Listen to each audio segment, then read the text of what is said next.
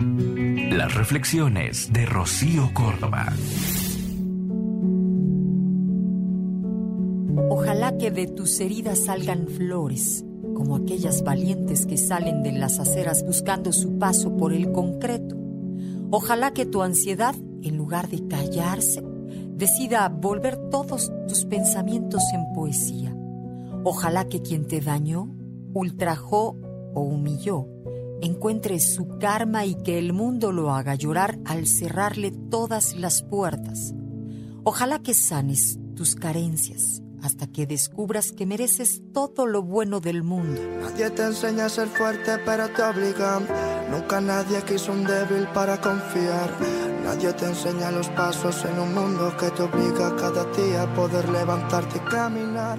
Ojalá digas menos perdón y más gracias. Ojalá que tu depresión se vuelva tu amiga y que cuando llegue la aceptes con cariño sabiendo que es una visita de paso Ojalá que te hagas amiga de tu cuerpo y que en él eches raíces y no tendrás mejor tierra para cultivarte.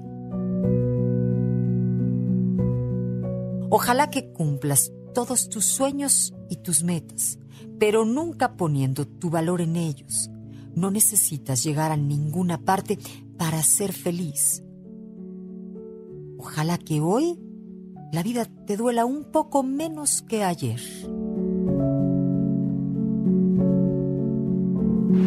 Escúchalas completas en el podcast de Rocío Córdoba. Una mujer como tú.